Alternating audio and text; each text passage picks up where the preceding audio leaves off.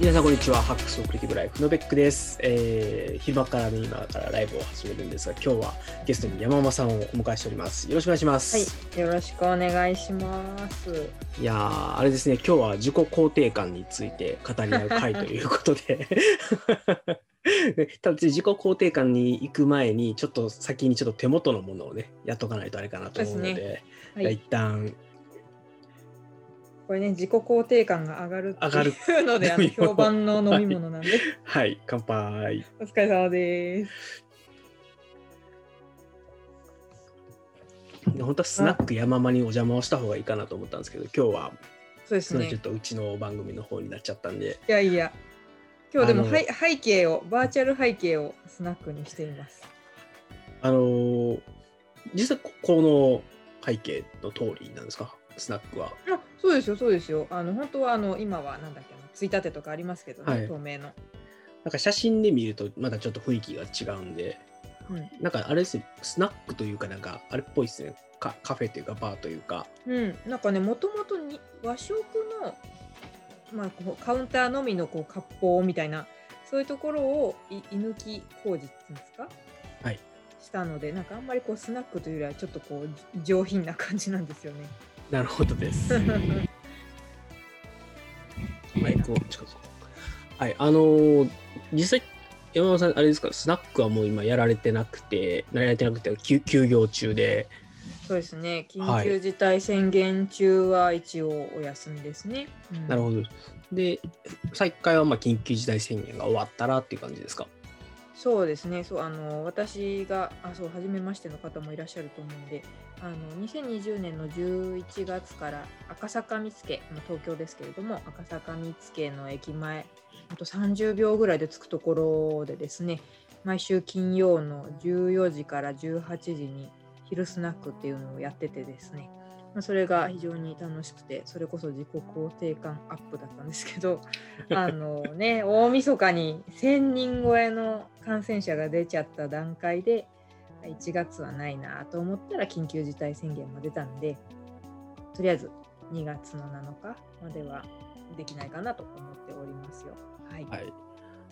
なので、今はあれですかね、あの家で昼、違うな、一人バーチャルスナックあ、そうそうそうです。山をやられてるということで、あの、Facebook ページで、あの、そうそうそう、言いたいことやもやまって調べていただけたら、Facebook ページが出てくると思うんで、そこで一人で飲みながらだらだら喋るっていう動画版ポッドキャストをやってます。いや、いいですね。あの、そう、僕、実はこのビール、僕、これも一つちょっと自己肯定感をアップする、非常に、自己肯定感じゃないな、テンションをアップするための、あれでけど、ですすね。うんホームタップっていう、あのあ家で生つそう生ビールが飲めるっていうああ、やつそれをどうですか？気になってたんですよね。めっちゃ美味しいです。へえ、高いんでしたっけ？月額。高いですけど、えっと、毎月4リッター届いて、えっと、へ確か4キュッパかなんかそそれぐらいの値段なんえで、うん。まああのそうですねちょっと高めのビールですけど、まあ、店で飲むよりはやや安い。まあね、クラフトビールとか高いですからね。そう高いですし、あの普通お店とかで美味しいビール飲んだらやっぱ500円以上するじゃないですか。うん。なんで、えっと、350ml2 杯で1000円とかなので、まあ、それを思えば、ちょっとだけ安い。1リットルが、まあ、1000円ちょっとぐらいの値段なんで、一番搾りプレミアムっていう、あの一番搾りの中でも美味しいやつがあるんですけど、あ、はいはい、そういうのが入ってるんですか？そう、4それ、それが、その4リットルの中に、いや、もうそれしかない。それ、それとクラフトビールしかないので、そうなんだ。そう、だから、あのビール好きの人はね、かなりいいんじゃないかなと思うサービスで、まあ、もっと 取りたいというか、より安く飲みたいという人は、あの、8リットルコースっていうのがあるんですよ。ええで、そうすると基本使用量みたいなやつの上に、こう、ちょっとずつビール代が乗っかってくるだけなので、あの、まあ、飲めば飲むほど、あの、お店で飲むよりはお得になるんですけれども、あの、まあ、飲酒量がね、増えてしまうので、うん。あのまあたしなむ程度の人はあの一番少ない4リットルコースにしておけば、まあ、お店で飲むよりは安く家で美味しい生ビールが飲めるというなるほど。感じです。はい、非常非常に良いですよ。あのビール好きにはたまらない。えー、太らないように 注意していただいて。そうなんです。いやいや、そう太らない、まあ、もうすでに太っちゃったんですけどね。でもほら、走ったりしてるじゃないですか。あのあそうそれも今日自己肯定感上げるために あれにじゃ事前に言っておくとあの運動は結構そのやっててで今だからあの休職期間中なので、あのまあ、時間だけはあるんですね。なんで、うん、あのあのほぼほぼ毎日なんかブログ書いたりとかメルマガ書いたりして運動してもうあとは家族と過ごすっていう、うん、とんでもなくなんていうんですかねヘルシーな生活をしてます。あ普段はビビール飲まないですしね。罪悪感持ってないですか？ちゃんとエンジョイできてますいや、エンジョイは、まあ、エンジョイはしてるんですけどね、あの罪悪感がないかと言われれば、うん、まあ、当然あるので、あるというとあれですけどね、やっぱり、あの、いなんていうんですかね、自分が病気だとはいえ、あのやっぱり迷惑をかけてるし、あの、うん、本来なら世の中の人たちはみんな働いてる時に休んでるので、やっぱり何をしてるんやろうな、自分はっていうふうに思うことは多いですね。いやもうそんなん言ったら私なんて公主刑ですよ本当も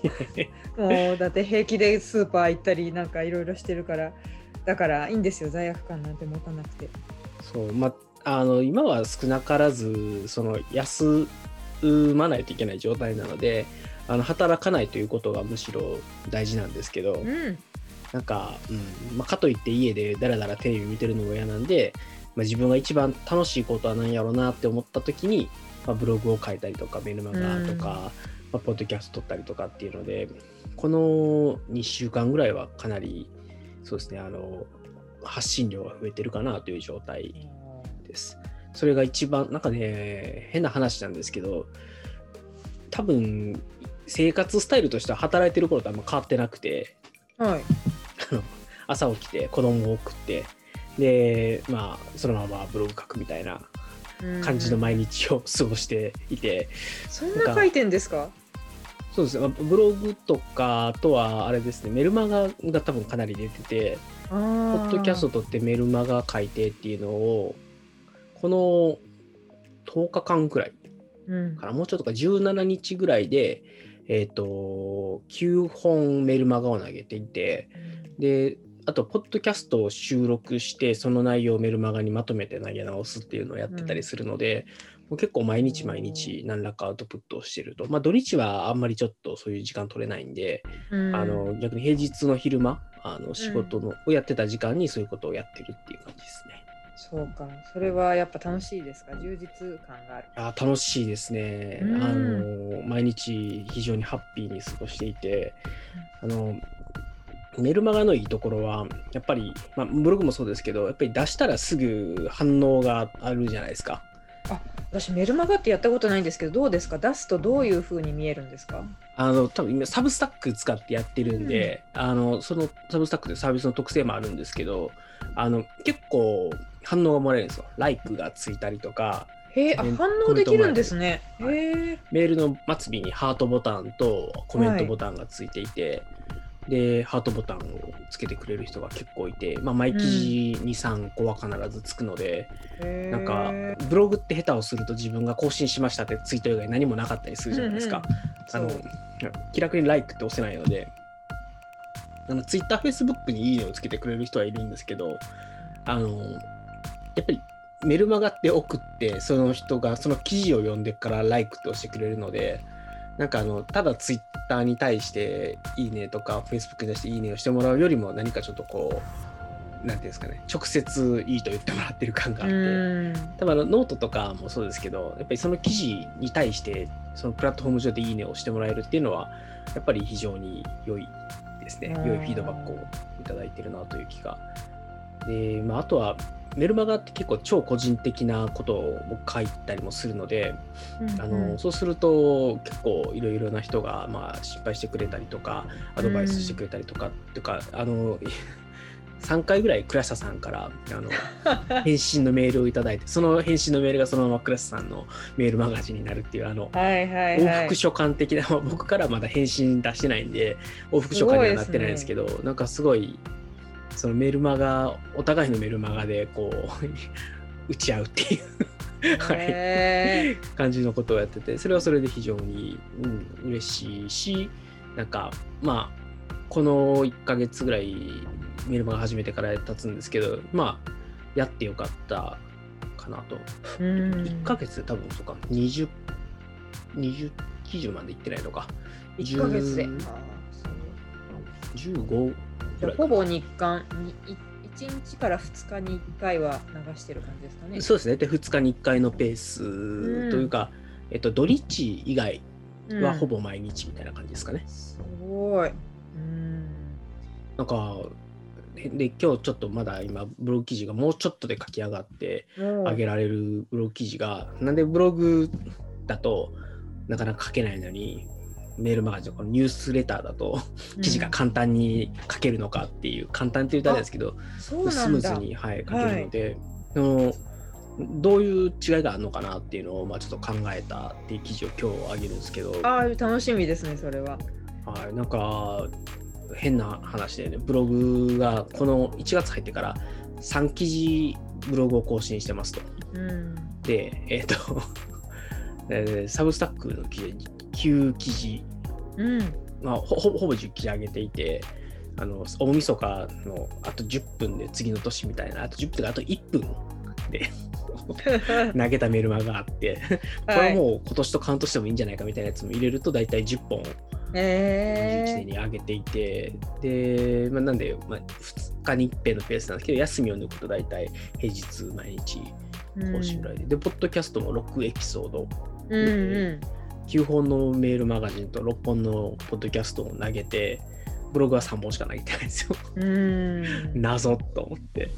だって、ポッドキャストとかもね、必ずゲストの方がいたりするから、時間それなりにかかるはずですけどね、ハードルっていうか。まあそうですね。あまあ、逆にポッドキャストって今、あの毎日、毎日やが毎週誰かと話すようにしてたりするので、あのそうすると週に1回は必ず上がるんですよね。はい、で、やっぱり誰かと取ると、あのその人、せっかく出てくれてるので、うん、なんていうんですかね、早く出したいみたいなのが働いて、やっぱりなんていうんですかね、自分の単品のやつとかって結構そのまま1週間ぐらい放置したりするんですけど誰かと話したいネタっていうのもできればその日のうちか遅くとも次の日にはあげたいっていう、うん、やっぱりなんかせっかく話してその熱量というかねその興奮をできるだけ早く世に解き放ちたいみたいなのがあって、うん、はい、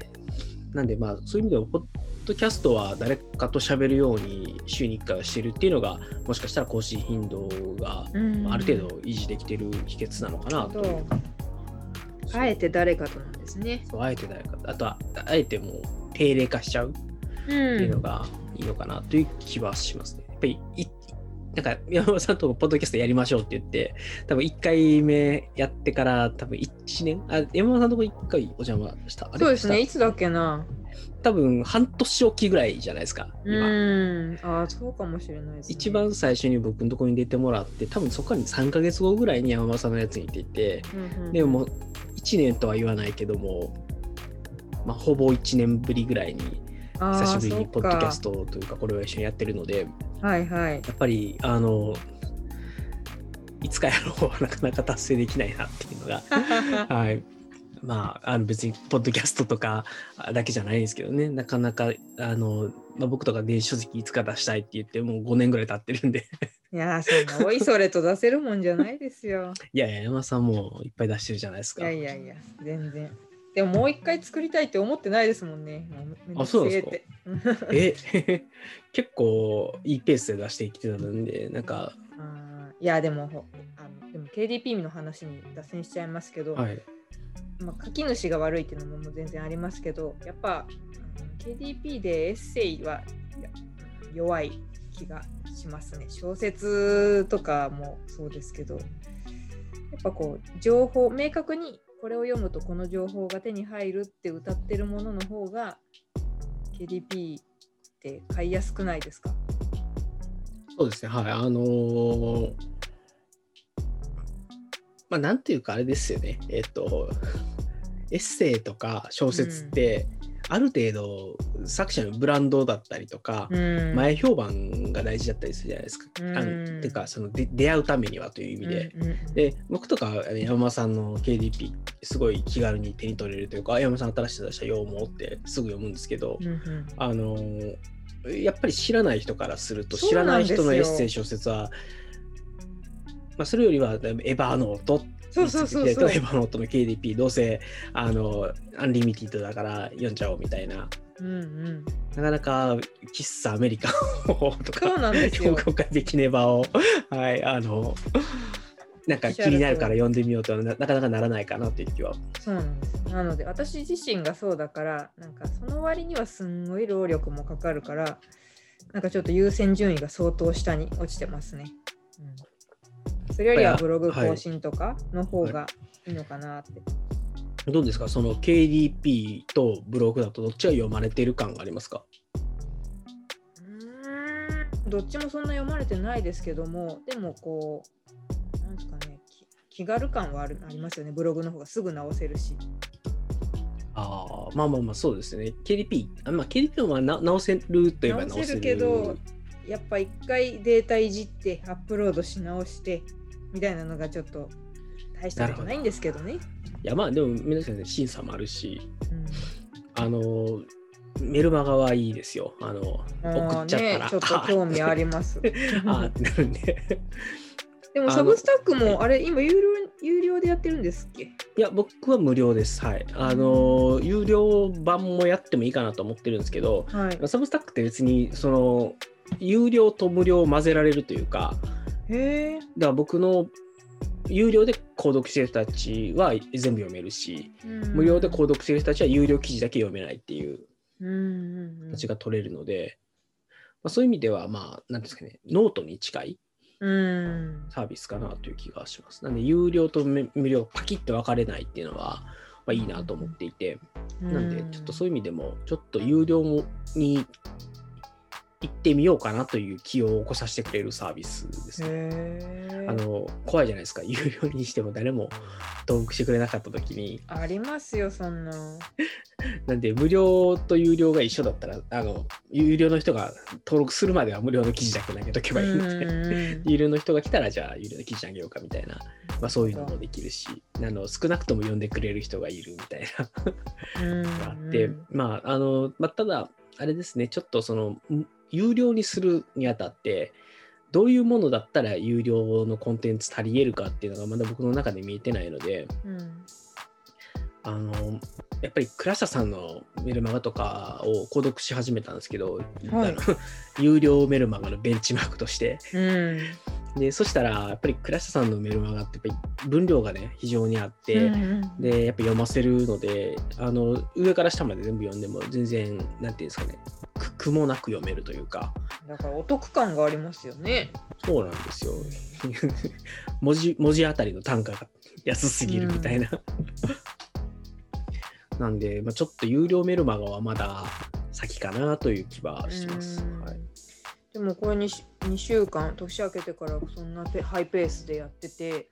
でもその間にちょっと気持ちが落ちてる時とかもあったですよね。ありましたありました。それでも配信できたんですか？うーん、落ちてる時は落ちてる時なりのネタを書いてたって感じですかね。あなんで、えっと、今僕の中で一応ブログとサブスタックとポッドキャストっていう3段階作っていて、うんはい、一番こう超個人的なことを発信するのがメルマガというかサブスタックなんですよ。でサブスタックでも音声配信ができるので、うん、あのポッドキャストで撮った音声をサブスタックでも流すし、うん、サブスタックにしか流さない音声っていうのもあるんですよ。うんだからあの超個人的なというか要はこう自分の鬱を 吐き出す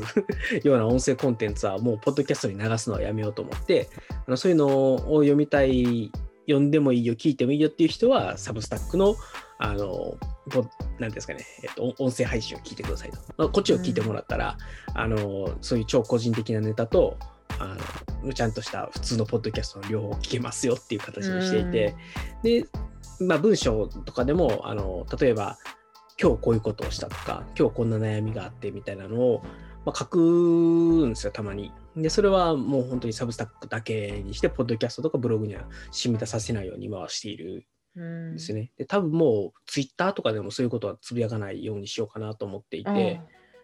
で、まあ、ちょっと自分のメディア、個人、超個人的なメディアっていうのを、もうメルマガ一本で絞っていくっていう形にして、で、要は、もともと僕のそのブログのフォロワーさんとかツイッターのフォロワーさんが必ずしも僕のそういう個人的なネタを求めてるわけではないだろうというのがあって、選択肢はあった方がいいだろうなと思ってるので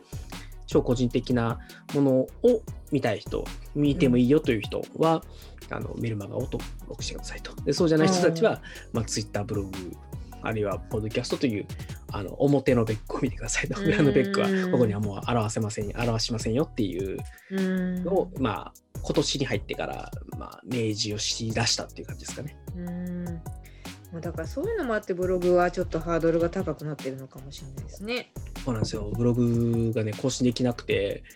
まあ、まあちょっと記事で書こうとしてたネタを先出ししておくと、はい、あの、まあ、簡単に言うと僕今あれなんですブログをもっと更新するためにメルマガを始めたところもあって。あそういう流れなんですか？実は。そうは。へえ。で、あの、ブログを、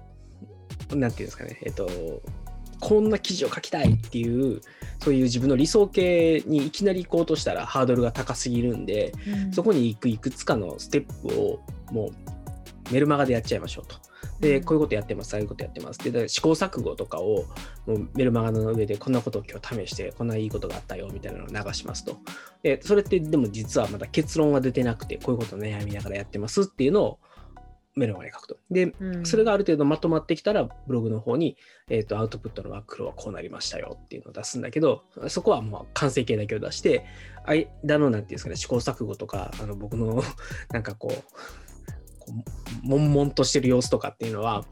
それはメールマガで見てくださいと。うん、でそれをやることによってあのいきなりブログを書くんじゃなくてアウトプットをちょっとずつメルマガの方に貯めていってそれをブログに持っていくっていうことをやってまああのブログの更新頻度も上げようという目的はありますと。うん、でただそうすると、まあ、メルマガばっかり更新して あのブログを全然更新できないっていう 感じになっちゃってまあ致し方はないんですけど、うん、なんかちょっとこうもう少しうまいことできないかなっていうのは悩み中ですと。でもそれはそれで目的とちょっと今違っている状況ですけど、はい、それでもまあ情報発信はできているのでそれなりに満足です自分に対して。そうですね。はい。あのー、まず機能はしてるかなという気はしていて、でえー、っと少なくとも情報発信を頻度高くやるっていうことがメルマガによってできるようになったんですね。今まではブログを2ヶ月に1回更新するみたいな感じだったんですよ。でそれ以外は音沙汰なしみたいな感じだったのを少なからず、まあポッ、ドキャストやり始めた時もそうで、ポッドキャストは更新できないけど、ブログは更新できません、YouTube も更新できませんっていう状態だったのが、ポッドキャストだけはできてる。で、メルマガを始めて、ポッドキャストのメルマガができてる。他のやつはまだできてませんというところで、多分何か原因があるんだろうというのをちょっと今考えていて、多分一番の原因っていうのが、まあ、あの今までできなかった理由は簡単であの時間が全部ポッドキャストとかにされてたから出ませんでしたと。で、えっと、なので、まあ、ブログを書きたいと思うんだったら、まあ、まずはブログを書こうと。うん、で今ネタがブログのネタがないわけではなくて、うん、うん、なんかポッドキャストとかニュースレターとかの方が更新が楽だからっていう理由であのブログよりも先にそっちをやっちゃってたんで、うん、まあ、まあ、ブログを書こうと。で、ブログを書いてからニュースレターとかを書けばいいよねっていうので、まあ、今、少なくともこの休みの期間中は、ブログを先出してからニュースレターを書くっていう形に変えますと。そうか、ベクさんにとってブログってめちゃくちゃ大事なんですね。とね、ブログ、もともとブロガーと名乗ってるので、自分のそれメインの発表の場所というかアウトプットの場所どこですかって聞かれたらブログがやっぱりメインですよっていう形になってでニュースレターにしても YouTube にしてもブログのアウトプットっていうのをあのより良くするために始めた節があるので、やっぱりブログなのかなと。で、まあ、ニュースレターはまあ、そのブログをより促進するためのなんだろう装置として使ってはいるんですけど、あのもう一個狙いがあるのはやっぱりもっとこう、うんと、僕のブログを読んでくれてる人とかツイッターフォローしてくれてる人とかとお近づきになるっていうために、まあ、そういう意味で超個人的なネタもここだけの話っていう形で出せるようにしてまあなんかマネタイズとか、うん、そっちよりはまずはなんか自分が活動してます。で自分のことを知っててフォローしてくれてる人たちっていうのにどれだけこうもっと近づいていけるかっていうのを考えた時に、うん、ブログとか SNS だけではちょっときついなと思ってたのが、うん、まあ、ニュースレターという形を取ることによってなんか一歩こうよりクローズなコミュニケーションが取れるようになってきたかなというところがありますね。はいなるほど。ブログ、だから、マネタイズしたいからブログないとっていうよりは、ブロガーとして始めたんだから、やっぱ足元は固めときたいよねっていう感じなんですかね。まあそうですね。あの、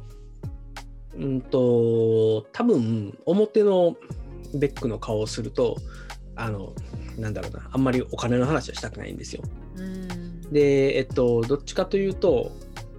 えー、でも裏のベックの顔をすると、まあ、マネタイズが大事というよりはなんかもっとファンを作りたいなっていうのはある。あうんうんうん。でその時にブログがあんまり更新できてない状態の時にどうやってじゃあ自分のこのアウトプットの活動の中でファンをこうなんだろうな満足させられるかですね、増やすかというよりは今いる方々に満足してもらえるようにしようとした時に、結構やっぱりメルマガというかその、はい、サブスタックは効いているのかなという、それを見て今までもらえなかったような反応がもらえる。僕にとっても良いフィードバック機構になるわけですよね。でそれがもらえるようになったっていうのはやっただけの価値はあるし。でえっとまああんまりだからブログとかあのメルマガでマネタイズは今のところ考えてはないですけど、まあ、もし、うん、あのそういうので食っていくぞってなった時には、まあ、そういうちゃんと基盤があって、うん、まあ、少なくとも死なない程度に生活が維持できるようなものがもしあればあの多分選択肢は広がるかなと思っていて、うん、あの まあ今のこの生活をやってみてやっぱりまあこれで食っていけるんだったらそれはそれでいいよねっていうのは、うん、まあ、あの思わないわけではないので、はい、もし 自分がこういう活動だけで少なくとも生計が立てられるんだったら、まあ、そういう方向に行くのもありかなっていうのをちょっと思いながら、まあ、今メールマガとかブログを模索してるっていうのはあります。なるほど。ブログあれですよね。ベックさんなんてライフハックネタ今までいっぱい書き溜めてるから、新しくこう01で記事作るのが大変な時は、リライトとか記事の統合とかそういうブログの整理整頓で更新頻度を上げてもいいのかもしれないですよね。そうですね。まあ、多分今まではまずそのやる時間がなくて、うん、その限られた時間の中で何しようっていうのがあってでできることとしてポッドキャストしかなかったというので、うん、ポッドキャストをやってたっていう感じだったんですけど、まあ、今思ってるのはうんと、まあ、もちろん過去記事をリライトするっていうのはあると思うんですけど各記事でやってたようなことで、アップデートされてることっていっぱいあるんですよ。うん、で僕が一番ライフハックの記事を書いてたのは10年前なので、はい、10年前の記事と今を比べれば断然今の方が、うん、あのよ良くなってる部分とか、うん、あとはうん10年やってみてそぎ落ちてる余計なものっていっぱいあるんですよね。うん、なんでそういうところを出していくことによって、えっと、よりリアリティのあるライフハックっていうのをこう届けられるかなっていうのとうーんとなんだろうな。まあ僕自身が多分10年前はフォロワーだったんですよ、うん、あのそういう情報発信する人たちの情報を受けてそれを二次創作するじゃないですけど、うん、あの出すような立場だったのが今は割とあの逆にそういう人たちがねいなくなっちゃって堀さんとか大橋さんぐらいしかいなくなっちゃって。で、まあ、そういうのもあってで自分も10年間働いてきてって今度は自分がその仕事をしてる最前線で働いてる人間としてえー、こういうふうなことをやっていくと仕事うまくいきますよっていうのをより実感を持ってというかねちゃんと自分の経験とか自分の言葉で語れるようになっているので、そういうのを出していくのがいいのかなっていうのはあってまあそういう意味では過去の記事を、まあ、リライトはリライトなのかもしれないですけど、まあなんていうんですかね。うん今版にアップデートするっていうのが今やりたいことかなというのはありますね。いいですね。なんかでもスクショとか使っちゃうと電子書籍にはできないのか。電子まあまあ、あの図表は入れられるので、うん、はい。やりようはあるんですけど、ただまあ、えー、っと、あれですね、ちょっと、うんと、ブログを下敷きにして、電子書籍を書きたいなっていうのはあるんですけど、なんで今メルマガ書いてそれを下敷きにしてブログの記事書くっていうのをやってるので、今度そのブログを下敷きにしてこの電子書籍にしていくっていうのは、まあ、やりたいなっていうのがあってまあなんだろうな。世の中の人たちはあの僕の全ての情報を漏らさずフォローしてくれるほど暇ではないというのを最近思うようにしていて、なんであのまとめるっていうこと自体は非常に価値のある行為だろうなと。そうですね。そうよりいいなんですかリーズナブルに情報を受け取ってもらえるように、うん、こっちが努力していくっていうのはやるべきかなと思っているので、まあ、メルマガなり、ブログなり、電子書籍なりっていろんな形で、まあ、同じ情報を出すわけではないですけど、うん、それぞれ向けにリファクタリングをしながら良いものを作って出していくっていうのはやりたいかなとは思ってます。うん、そうか。そうなんはい、自己肯定感どこ行ったって感じですけどね。いやいや、それ、でもその行動が、でもそうか、できるんだったらばその暮らしがしたいわけですよね。うんまあ正直言えばあのー、今の仕事がしんどくないわけではやっぱりなくて、うん、でまあなんだろうなちょっと自分の中でもうんまあ、生き方として、えっと、もうちょっとこういうふうに生きたかったなっていうのがあるんですよね。本をもっと読みたかったとか、うん、あの、なんだろうな、いろんな知らないものとか、行ったことのない場所に行きたかったとか、そういうのを考えた時に、まあ、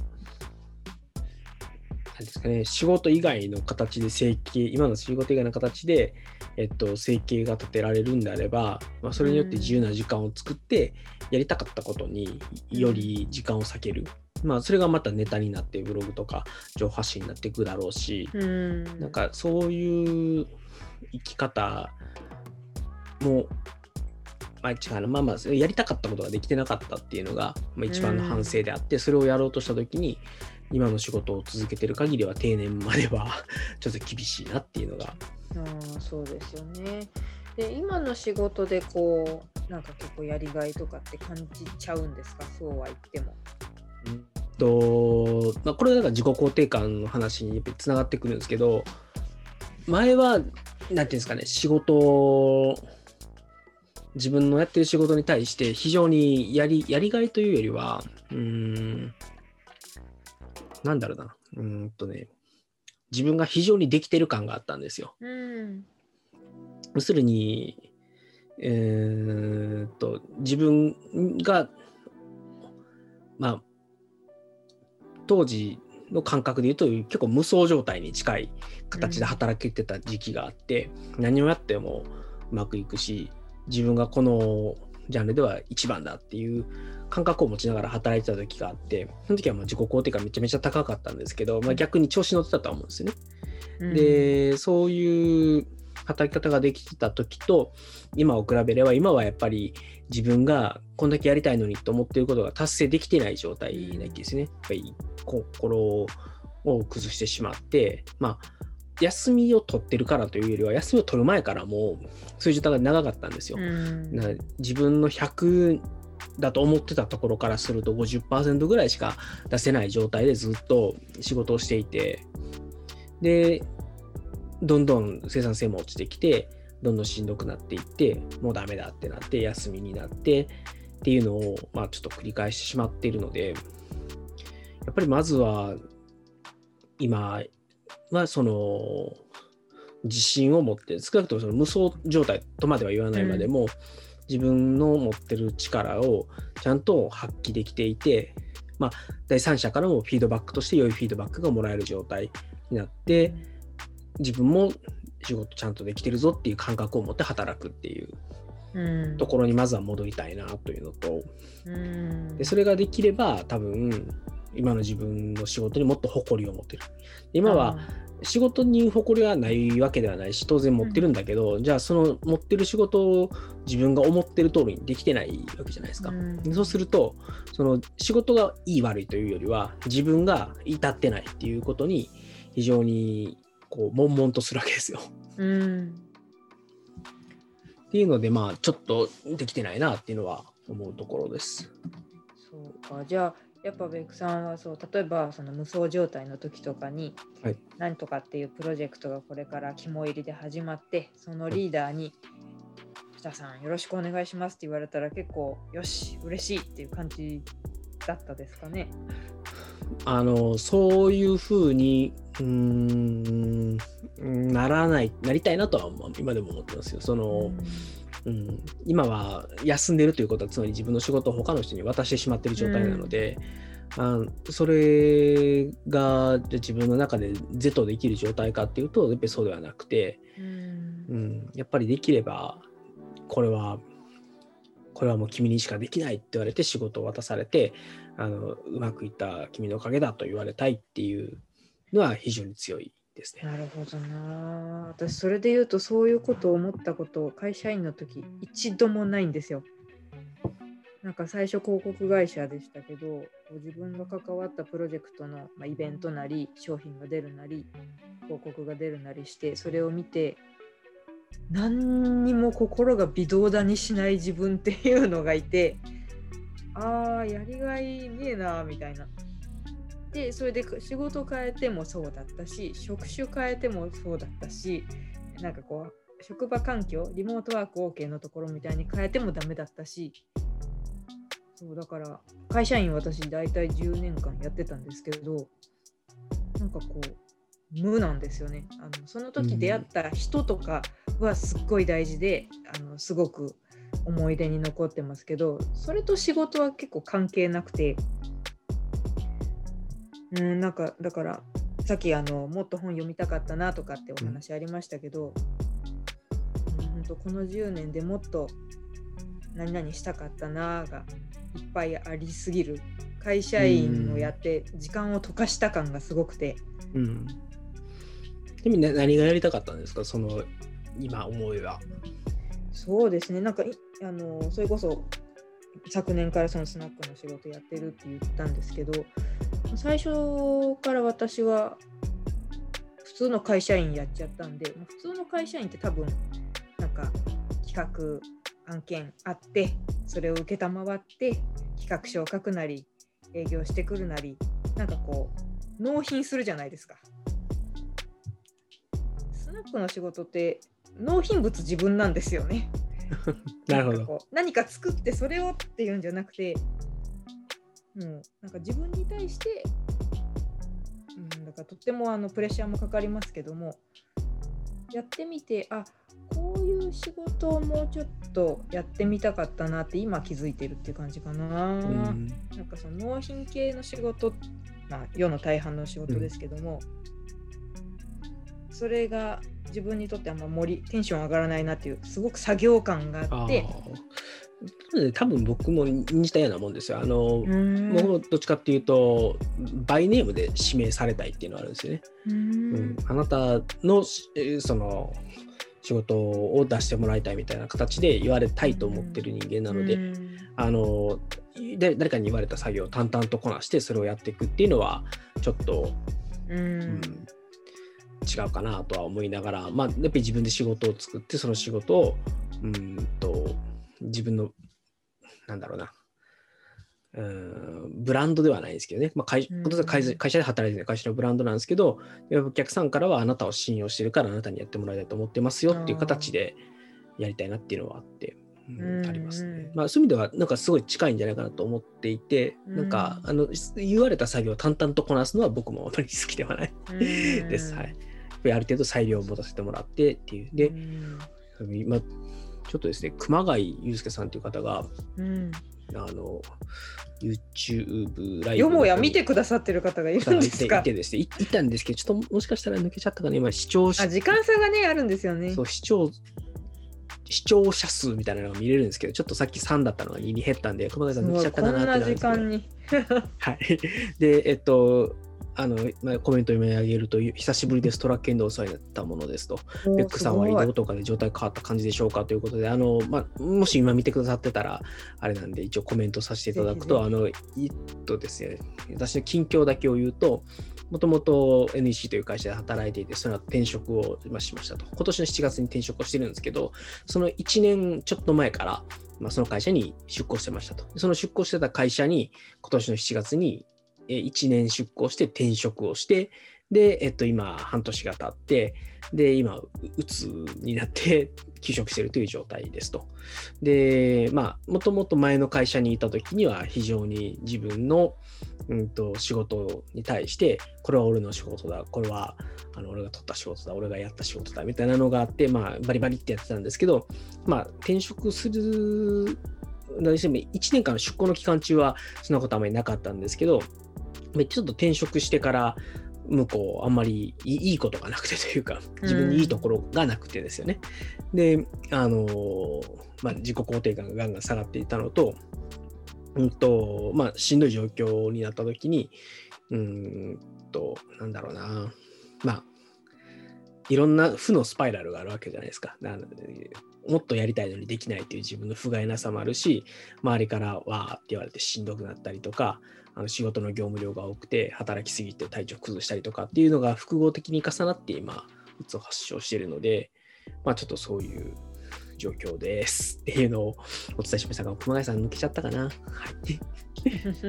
いやサブスタックに書けばいいですよ。はい、なんでちょっとあのそうですねこれを後で録画で見てもらうのを期待して。はい はい。ということで、ね、はい。移動、移動なんです、ね、移動っていうか転職か。転職ですね。やっぱり、うんと思ったのは、自分が思った以上に、やっぱりすごい元いた会社に、えー、順応してしまってたなっていうのがあって、で、ある程度僕、なんか元いた会社でも、なんか異端の人間だったんですよ。結構保守的な会社の中では、うん、あのバリバリいうタイプの人間って結構煙たがられることがあって、まあ上司とはすごい良好な関係を築いたので全然問題なかった。働く上では問題なかったんですけどやっぱりコンフリクトがそこそこあってやっぱり僕が敵視をしていた働かないおっさんどもとよくコンフリクトしてたんで、うん、うん、そういうところもありつつうんとやっぱり転職するときに、まあ、僕はちょっとなんだろうなそういうコンサバな会社に合わないだろうなと思ってで転職をしたんですけれどもえっと転職した先がまあバリバリのなんていうのか日本企業なんですけどね、うん、グローバルな環境というかもともといた会社は100%日本人の純国産企業だったんですけど そこからあのなんだろうな自分の周り97%ぐらいインド人みたいな会社に行ってであの働く人たちみんな一緒にやってる人たちだからほぼグローバルの人たちみたいな感じででやり始めたら文化がね全然違ったんですよね。まあ、一番の文化の違いは多分何度かお話ししてるんですけどバッシングを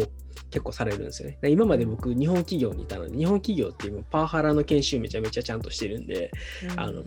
言葉遣い結構、まあ、モラハラ上司とかってよく言うんですけど、あの、テレビで見るモラハラ上司なんて全然可愛い。うん、あのあれでモラハラパワハラって言ったら、うちの会社どうなんねんみたいな、うん、感じの、やっぱり、それは別に僕だからパワハラだとは思ってはなくて、文化の違いだと思っていて、やっぱり日本企業と、そのグローバルで、その、なんていうのかな、まあ、特にインドから来てるメンバーとか、US から来てるメンバーとかで、まあ、非常に厳しい、仕事に厳しいとか、あの、言い方が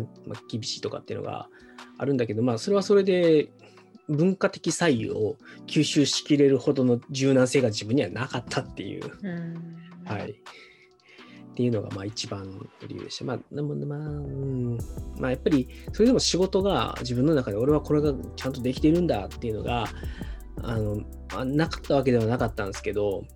うんと、それをなんだろうな、まあ、直属の上司に認めてもらえなかったっていうのが一番心が折れた理由だったのかなと思っていて、で僕はこんだけのことをやってるんだと思ったけどそれはその直属の上司からするとそこまで重要ではなくて、うん、俺はお前にこれをやれと言ったのにこっちはできてなくてそっちばっかりやってるみたいな話されて、うん、いやいやこっちこっちがこけたら大変なことになるよみたいなところの優先順位がなかなかちょっと合わなかったりとかしてまあそのコンフリクトに悩みつつまあそれで僕はまあなんだろうな身を粉にして働いてた。別にもともといた会社もそうなんですけど、身を粉にして働いていたところに対してお前は何もやってないという言い方でバッシングをされて、心がバキーンと折れたっていうのが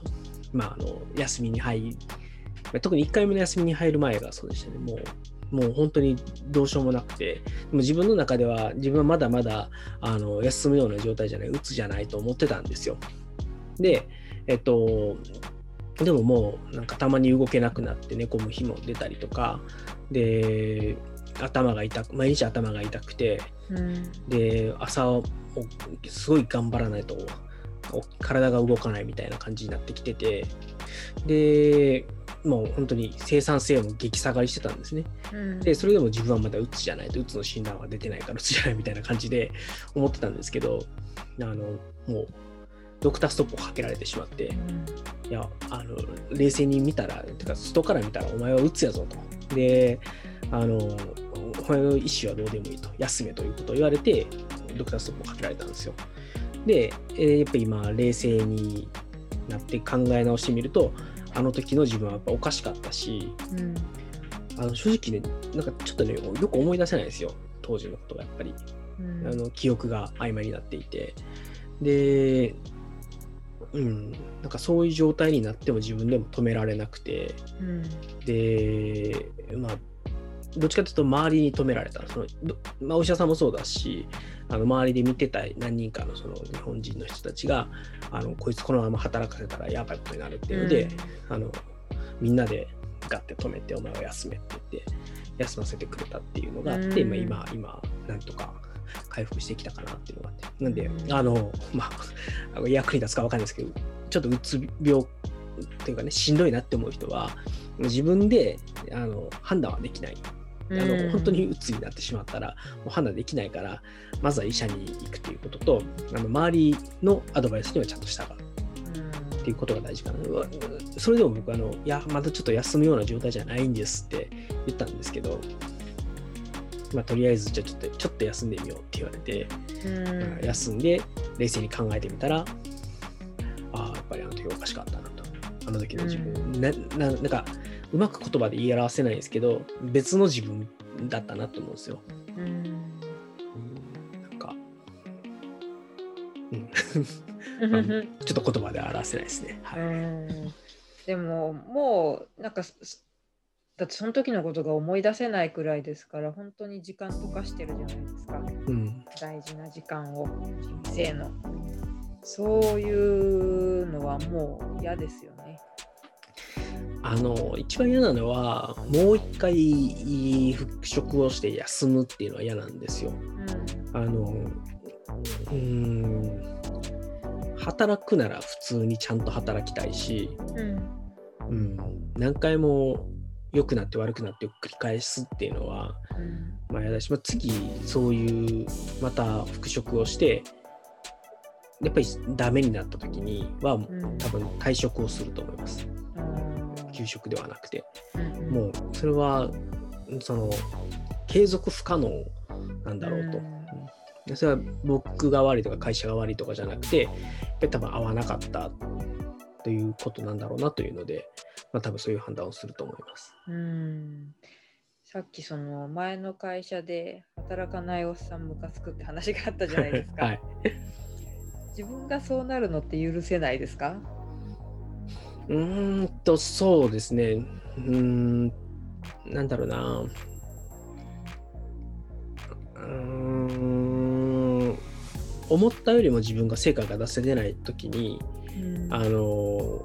自分が自分で許せなかったんですよね。うん、なんでこんだけしかできへんねんと。で、えー、やっぱり今でもたまに思うんですけどあのやっぱり甘えてるだけなんじゃないかみたいなことを思う時もあるし、まあ、でも今はそうじゃなくて単純に病気なだけなんですけどね、うん、それは自分でもロジカルには分かってるんですけど、うん、エモーショナルにはやっぱりそういうしんどいと思ってる自分はあの実はまだ本当は頑張れるのに、うん、もうなんだろうな諦めてしまっていてっていうかね、うん、なんか、うん、できないということにあぐらをかいてしまっていて、うん、努力をしてないんじゃないかみたいなことをやっぱり思ってたし今でもたまに思うんですよ。うん、うん、なんでうん。まあうん、だから病気を理由にしてだから僕は仕事ができないんですっていうのをあんましたくないなっていうのがあって、まあ、それがだからあのもう一度復職をした後にまたしんどくなって給食に入るようなことがあったら多分辞めるっていうのは多分そこでやっぱり僕はどこか組織に身を置くんだとすればそこでちゃんと活躍をしたいんですよ。うん、でなんか働かないおっさんになってそこにあぐらをかいて安住するっていうのだけはちょっとやりたくない。ので、うん、であればいろんな条件が悪くなったとしても自分が活躍できる自分の力が発揮できる場所に身を置きたいなっていう、あまああるいはもう会社じゃないところに行ってしまって、うん、また別の生き方を探していくっていう形になるかなと。それも良さそうですよね。うんどうですか山本さん今の生活は？いやー、ダメだと思いますよ。本当、ごつぶしだと思いますよ。いやいや、まあ、でも、その、なんだろうな、お金のことを抜きにしたときに、自分が楽しいとか、うん、あの、生きがいを感じれるとかっていうのがあるんだとすれば、うん、お金の高って多分今は、まあ、稼ぎの高っていうのは、あの、うん、まあ、い一旦置いておいてもいいと思うんですよ。うん、その、収入を抜いたらどうです？あ全然いいですよ。あのなんだろうな。例えばその着付けができるようになったとかなんだ？なんか資格の勉強をするとかでもいいんですけどもあの私仕事を通じてなんか成長したっていう記憶が全然ないんですよね。まあ、企画書書けるようになったのは良かったかもしれないですけどプレスリリースも書けるようになりましたけど特にプレスリリースなんてでっていう感じ？だから何っていうかそれよりも仕事では何の役に立たあの着付けの先生にでもならない限り役には立たないですけども着付けができる自分っていうのの方がよっぽど自己肯定感が上がる。私プレスリリースかけますっていうよりも私着物着られます一人でっていう方が、うん、私にとってはすごくあの自分のブランドが上がる感じがたんですよね。その資格の勉強するでもいいし、うん、本を読むでもいいんですけども。全然なんかすごい一大プロジェクトに関わったんだっていうよりも一冊なんか名著を読んでる自分の方が好き。うん。なるほどなるほど。うん、だから本当にあの自分はごくつぶしだっていうこの感覚さえ捨てられれば結構いいはずなんですよ本当は。うん。なるほど。そうこの間匿名でもうこれあの一人飲みスナックでも愚痴っちゃったんですけど楽してお金を稼ごうとして自己肯定感って上がるんですかっていう匿名のメールもらっちゃって。聞きました今日。そうそうそう。いやあ上がりますって答えられるようになるのが夢です。いやまあその多分うん楽して儲けるっていう表現ってあんまり僕も良くないと思っていて、その良くないっていうのは、つまりなんか悪意を感じる言い方だと思っていて、あのどんな形であれ、まあ、少なくともその悪いことをしてなくて稼げるんだったら、それは努力をしてるかしてないかっていうのは、多分そんなに重要ではないと思うんですよね。で、えっと、努力っていうのはしかもそれも必ずしも苦しいことではなくていいと思っていて、まあ、まあ、苦しくてもいいんですけど楽しくないっていうことではないと思っていて、やっぱ苦しくても楽しいことは当然あるし苦しいだけっていうのもあるし、でお金を稼ぐという時に苦しく努力をしてお金を稼がないといけないっていうのはなんかすごく、うん、なんだろうな価値観の押し付けな気がするんですよね。でそれで、えっと、少なくとも、まあ、僕の中ではあの誰かを傷つけたりとか誰かを何かこうなんだろうな食い物にするような形でのビジネスでないんだとすればそれはそれで全然いいんじゃないかと。みんながちゃんとハッピーになって対価が支払われる。つまり僕がじゃがいもが欲しいなと思ってスーパーマーケットに行ってあのじゃがいもを買いましたそれはスーパーマーケットにお金払ってるじゃないですか。でも、じゃがいもを生産してるのはじゃがいもの農家さんじゃないですか。スーパーマーケットはそれをじゃあ売ってるだけっていう時に、スーパーマーケットはただそこに物を売って僕に物を売ってるだけでお金をもらってるじゃないかって、いやいや、スーパーマーケットがいるから僕らは、あのじゃがいもを手に入れることができるんだっていうのと、何ら変わらないと思っていて、いろんな人がいるから社会っていうのは回るわけじゃないですか。で、そのそれぞれの仕事で、誰かがハッピーになるから対価が発生するんですよね。誰かを騙すとか誰かを食い物にしてお金を得るっていうのは、それはなんていうか楽して儲けるじゃないですけどなんか悪いことして儲ける。それはやっぱダメだと思うんですよ。それ以外のことっていうのは意味があるからお金が発生するわけであって、それまで否定するっていうのはすごくなんか価値観の押し付けだなとで僕はまあ逆に言うと僕多分また山間さんとは違うものの見方をする人間なので、うん、あの割と仕事はしんどくてもあの、うん、楽しい仕事はあると思って、うん、まあ、僕はそういう働き方をしててそれがベストだと思っていましたと。それができてる時は自己肯定感上がるし、しんどくて自分が役に立ててなくてみたいな何もいいとこなしですみたいな状態っていうのはやっぱりやっぱりしんどいしそれでお金をもらっているっていうことは、しんどくて我慢してるんだけどお金もらってるのが非常に僕の中では悪いことな気がするんですよね。うん、だからそれだったらあのちゃんと役に立てていてあの楽でもいいから。役に立てるが大事なんですね。そう。それがやなんていうんですかねあのしんどいかとか楽しいかとかっていうよりは、うんうん、まあ役に立てるであればどういった仕事だっても僕はいいんじゃないかなっていうのは思います。うんうんうんうんそうですよね。いやなんか昔ちょっとその働かないおっさん、うん、いわゆる NR おじさんみたいなやつが、うん、ほんとムカついてたけど途中からなんかあそこまで行けたらいいなって思ったことがあります。うん、なんかもうそこに罪悪感を感じないレベルになれたら結構人生充実するかもなっていう まあちょっとネジを1個飛ばすってことですけどね。うん、あ、あの働かないおっさんというよりは僕の中で、えっと、当時はなんで会社はこんな働かないおっさんをここに残すんだと。うん、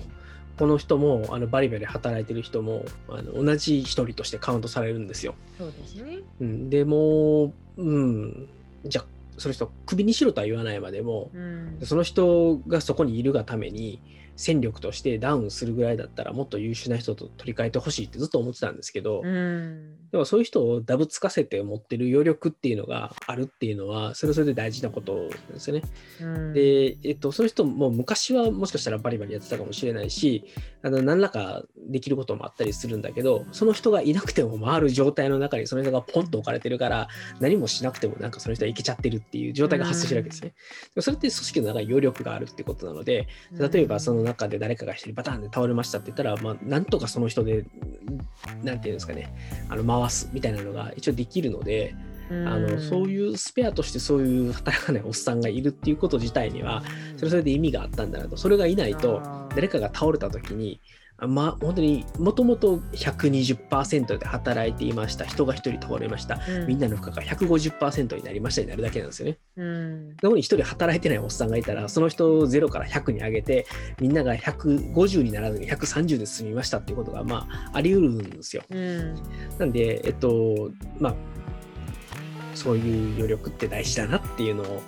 まあ、最近やっと気づいたっていう感じですね。大企業だからこそできる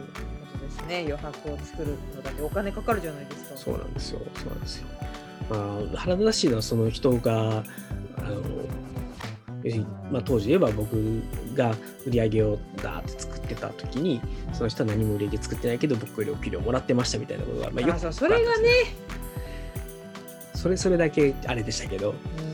そこでモチベーションを下げちゃう周りにモチベーションを下げちゃうっていうところを除けばまああのそういう人がモテているという状態自体は悪いことではない。うん。みんながみんなで優秀だったらいいかもしれないですけど、じゃあみんながみんな120%、150%まで働いて、組織として最も効率がいい状態ですっていう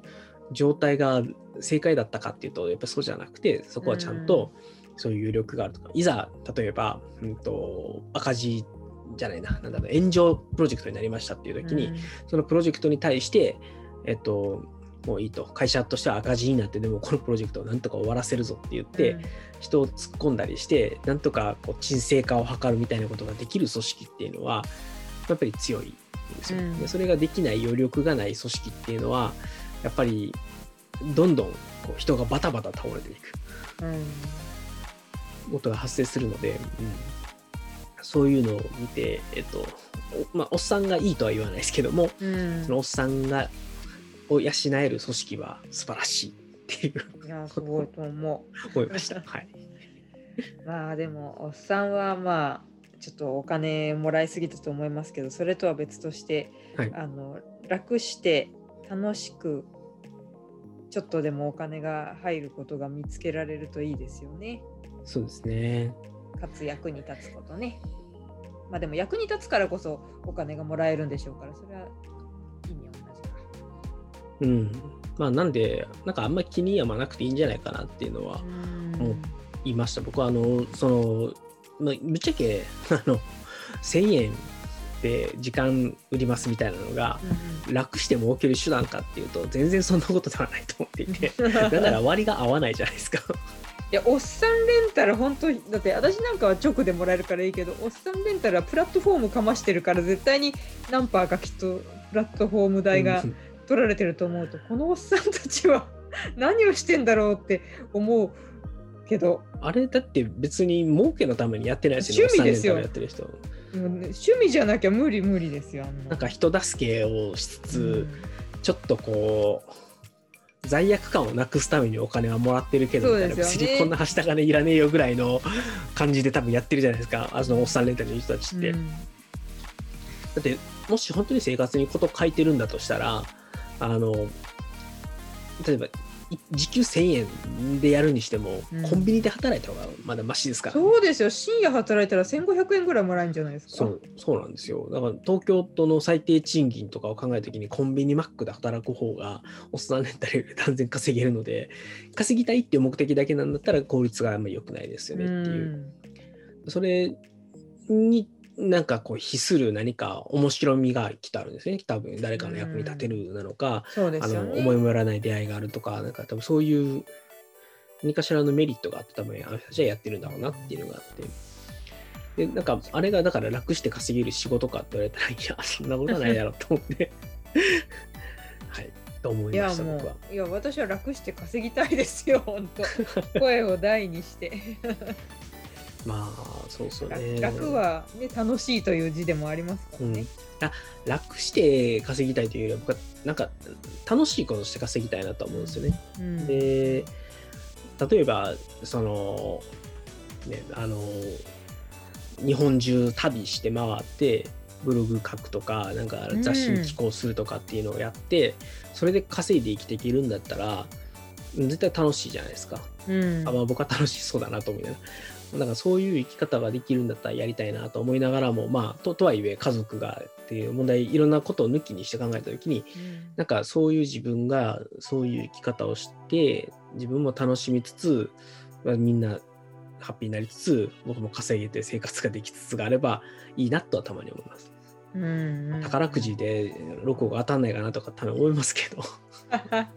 いやでもそうベックさんはそうあの大黒柱だからな。なんかそれがまたちょっと立場が違うから、ね、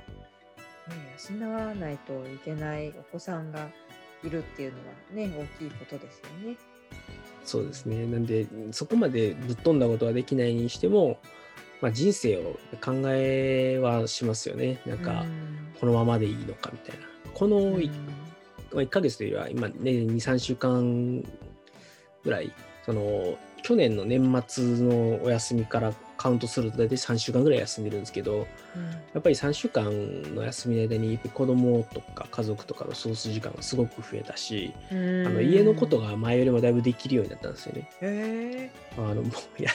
休みの間なんだろうな。あのそんなにむっちゃ休んでるっていう感じじゃなくて、家事、まあ、ブログとかを書いたりもしてるんですけど家事もやっていて子供を朝晩迎えに行ってでまあ作る時は3食作るしで、まあ、掃除洗濯やったりとかっていうのをやってれば、まあ、結構一日たってまで終わるじゃないですか。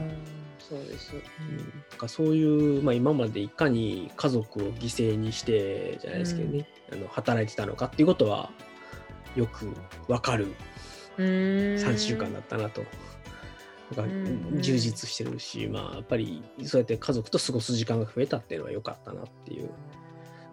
異常ですよね。だってテレワークしてて、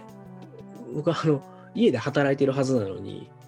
なんかご飯を食べる時間以外はほぼほぼ仕事をしてたんですよ。朝から晩まで。で子供の寝る時間になってもお休みって言って僕はもうずっと仕事をして、で、まあ子供が寝て起きて、保育園に行くのも見送るだけで、ずっとまた仕事してみたいな感じだったのが、まあ、今はちゃんと朝晩の寝かしつけもできるしお風呂も一緒に入れるしご飯も一緒に食べてテレビも一緒に見てで、うん、子供の勉強も見てみたいなことができてるのでそういうなんか当たり前のこともできてなかった、まあ、全てまずテレワークになっ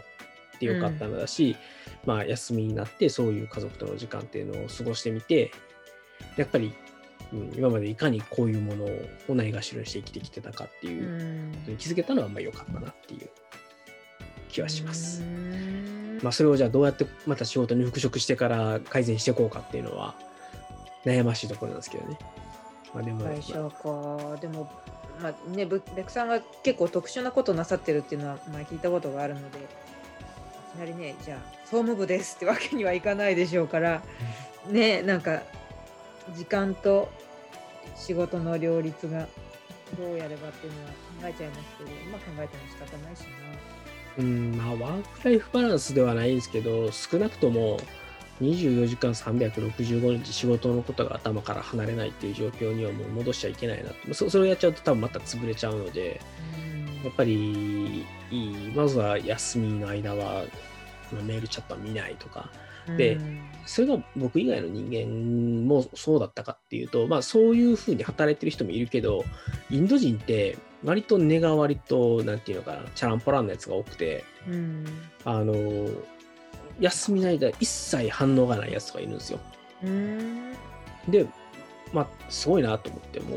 う、もう僕とか他のやつらがもうガンガン怒られて、あの、蹴散らされてる中で、一人沈黙を貫いて月曜日の朝に何食わぬかでおはようって言ってちゃんと送ってくるみたいなインド人がいて、あすごいなと思って。うん、絶対見てるはずなのにみたいなね。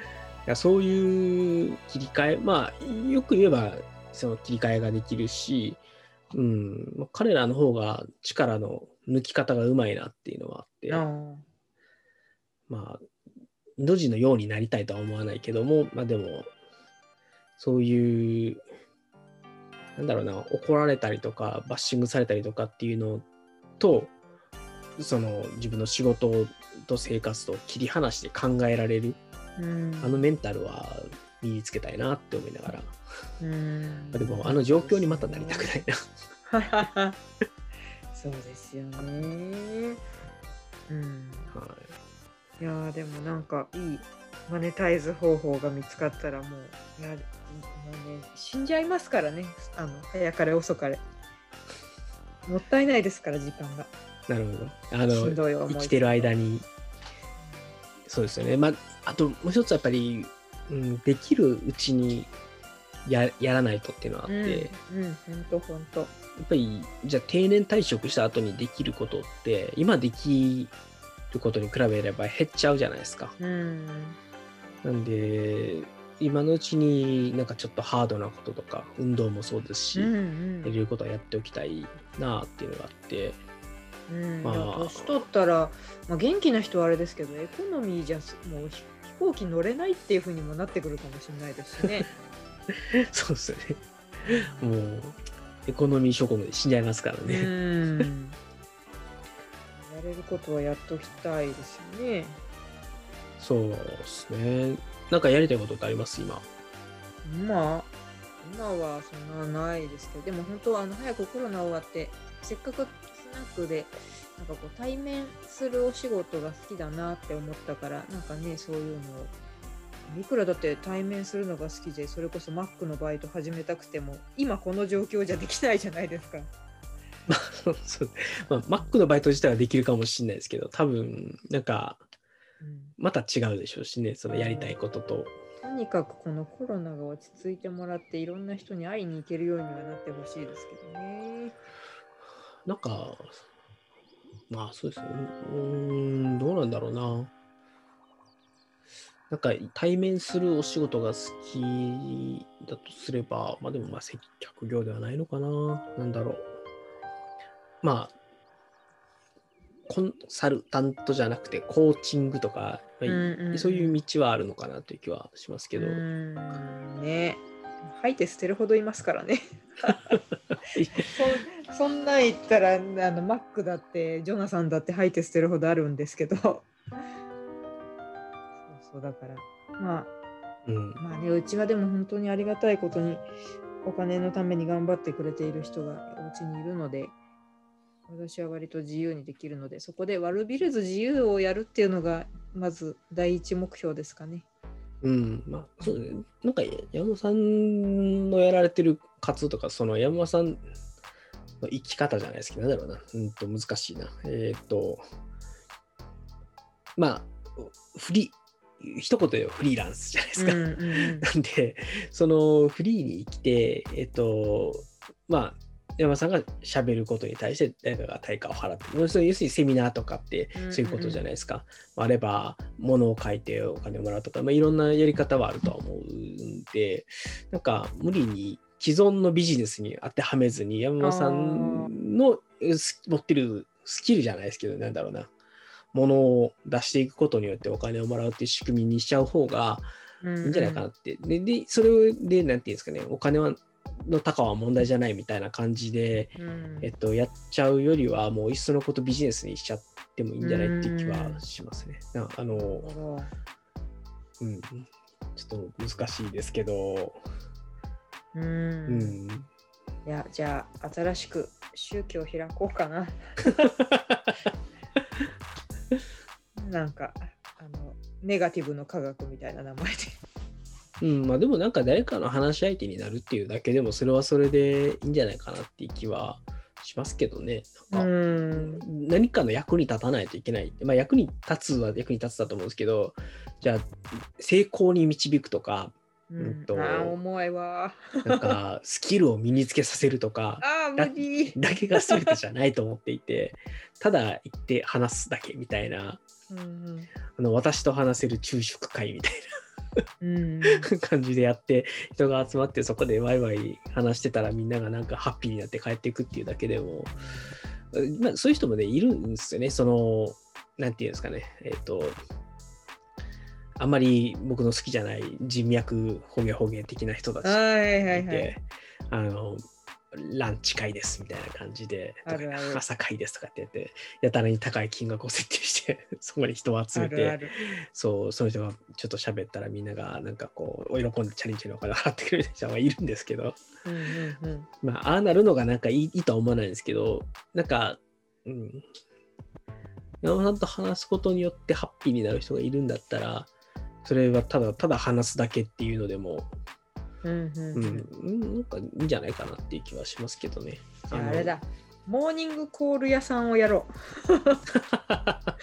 指定の時間に電話をしてあげよう。ちょっと小話挟んで、そうそうそうそう、今日どうだった？みたいな聞いて。夜でもか。うんまあそ、それは、それはシャレとしても、なんかね、できたらいいなと思いますけどね。そうですね。まあ、第一ステップは悪びれないなので、今。はい。いや、もう、少なくとも匿名の目は気にしなくていいと思いましたっていう。そうですね。はい。ねネタになったんでよかったです。一回稼げました、トークが。っと、どうしよう、結構いい時間になってきたんですが、ぼちぼち。ぼちぼちですけど、自己肯定感の、なんか、はい、最後、ちょっと上げるためにやってることだけでも話していきましょうか。なんか、事前に話したネタが、ほぼほぼ、まあ、ちょっとずつは触れたんですけど、自己肯定感をアップさせるためにこういうことやってるよみたいなアドバイスがあれば、それだけ最後話しましょうか。えー、ベックさんなんですか？えさっきのサブスタックとかいっぱいあれ情報発信系は伺いましたけど、はい、他って何かあります？あのー、僕が今勤めてやってることはまず、えーと、散歩をすることと、うん、えっ、と、まあそうですね。瞑想瞑想と散歩とあ運動か、うん。自己肯定感というのとはまたちょっと違うかもしれないですけど、あの、少なくとも落ちないように、えっ、ー、と、まあ、体を動かせばやっぱりそれなりに気持ちも上がってくるっていうのがあるので、まあ、体を動かすっていうこととその瞑想をしてちょっと内省の時間をちゃんと取る。あと日記か。日記を書いて振り返るようにするっていう。で、ね。そういうのを総じて自分の中では日々を丁寧に生きるって言い方はしてるんですけど、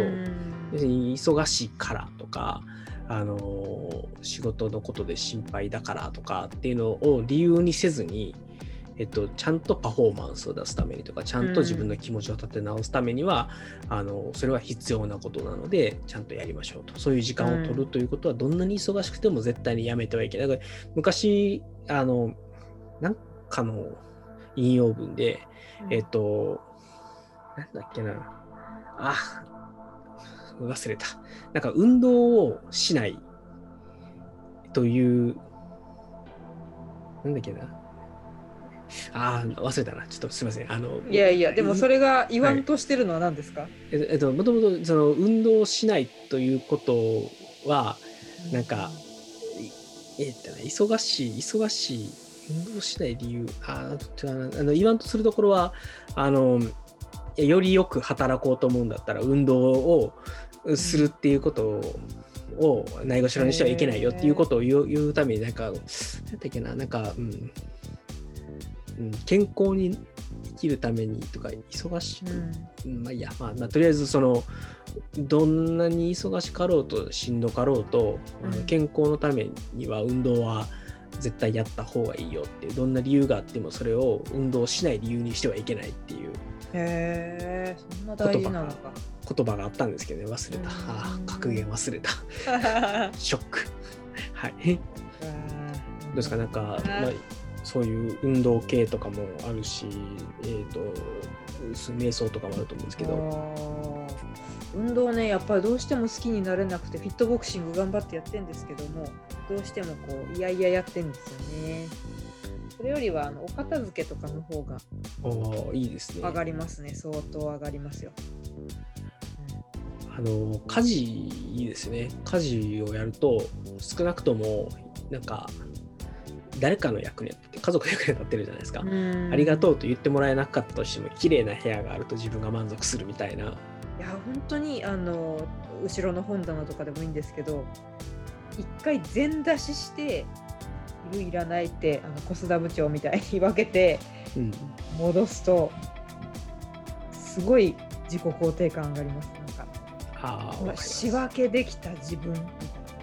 そしてこのソリューション過ごしやすい家っていう。ゴミ袋がいっぱい出ると嬉しくないですか？ああそうなんです。なんかそうそう。デトックスした感があります。なんかなぜ今まで暮らしてたこの部屋からゴミ袋が3倍も出てきたんだろうみたいな。そう。僕も最近あれなんですよまあ、ここ後ろではなくて、えっと、この自分の目の前にも本棚があるんですけど、はい、そこも含めて全部出してで観葉植物とか置くスペースを作っておいいですね。もうやらなくなった過去の勉強の教材とかを全部捨ててで、なんていうんですかね、ゴミ袋3杯分出して、部屋がすっきりしたんで、やっぱりすごい気分上がりましたね。上がりますよね。多分現現在今ここの自分と向き合うってことにもなるんでしょうね。その、うん、もう使わなくなったとかっていうのが分かるから。そうなんですよ。長年やらないままに放置してたものに手をつけると、うん、すごく自己肯定感が上がりますそれが僕だからこのお休みに入っていくつかやったことがあるんですけど最たるものが、えっ、ー、とまず 商売話だけどあのアイデコっていうあの前の会社はあの確定拠出年金で企業型だったんですよ。はいはいはい、それを新しい会社は個人型になるので、うん、それをやらずに半年間放置してたんですよ。うん、でそれをついにやって書類を出した時にすっごい気持ちよかったっていう。そうですね。私もマイナンバーカード作った時の達成感はありましたよ。それです、それです。あ、僕ね、まだマイナーポイントやってないんで、やらないとな。それをやったらまた自己達成感が得られる。そうですよ。休みのうちにぜひ。そう。長らく捨ててなかったゴミも捨てたし、うん、なんだろうな、なんか、やったことあるかな。まあでもまあまあ、あとはそうか、あのー、今ちょうどやってるのがその自分のアウトプットのあの仕組み化だったりとか、自己管理の仕組み化だったりとか、タスクマをずっと使ってなかったんですよ、しばらく。それをまた使うようになったとか、そういう細かいこと、あと手帳か手帳を使うようになったとか、なんかそういうのが、今まで忙しさを理由にやってなかったやつに着手をして、今できてるっていうことがすごく、まあ、自己肯定感になりますよね。という感じで、だから長い間放置しているものは掘り返すと自己肯定感アップということですね。そうですね。サムデイリストに自己肯定感ありと。ああ、そうですよ。タスク管理っぽく言うと。はい。ライハックっぽくちょっと締めておくとですね。ああ、いいですね。はい、そうですよ。今の格言、もうタイトルですね、動画のね。そうですね。ちょっと、あの、さっき忘れた格言と合わせて、ちょっとちゃんとメモっときます。ぜひぜひ。はい。じゃあ、はい、すいません、なんか面白くてずいろいろ聞いちゃった。前半かなり自己肯定感と違う話しちゃいましたけど。いやいや、もうサブスタック興味津々になりました。ぜひサブスタック始めてくださいよ。あの、うん、そんなね、気軽にできるなんてね、いいですね。でも、解説自体は多分30分もあれば、すぐ出せるので、山間さんだったら多分やりました、や始めましたって言ったらもう登録者バーって集まるので、うんぜひいっぱいおじさんが入ってくれるといいな。あの僕の最近気づいたんですけど自分のポッドキャストってアンカーとかで見ると、あの自分のフォロワーがどれぐらいの年代の人か分かるじゃないですか。もう圧倒的なその28歳から50歳58歳ぐらいまでの間の人口比、うん、男性。そうそうですやっぱりライフハック系はそうなりますよね。そうもうよ30、40、50の山がめっちゃ高くて、うん、男性率80%なんですよ。私だって45からいくつとかっていうのがボーンって上がってますよ。すごいアダルトな番組なんです。なんで、そういうね、あのフォロワーのおじさま方を満足させられるように 頑張りましょう。メルマガ世代ですから。はい。ありがとうございます。はい、ありがとうございます。長い時間ありがとうございました。じゃあ、またぜひ。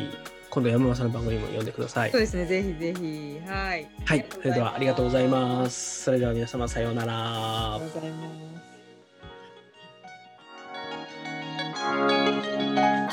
す。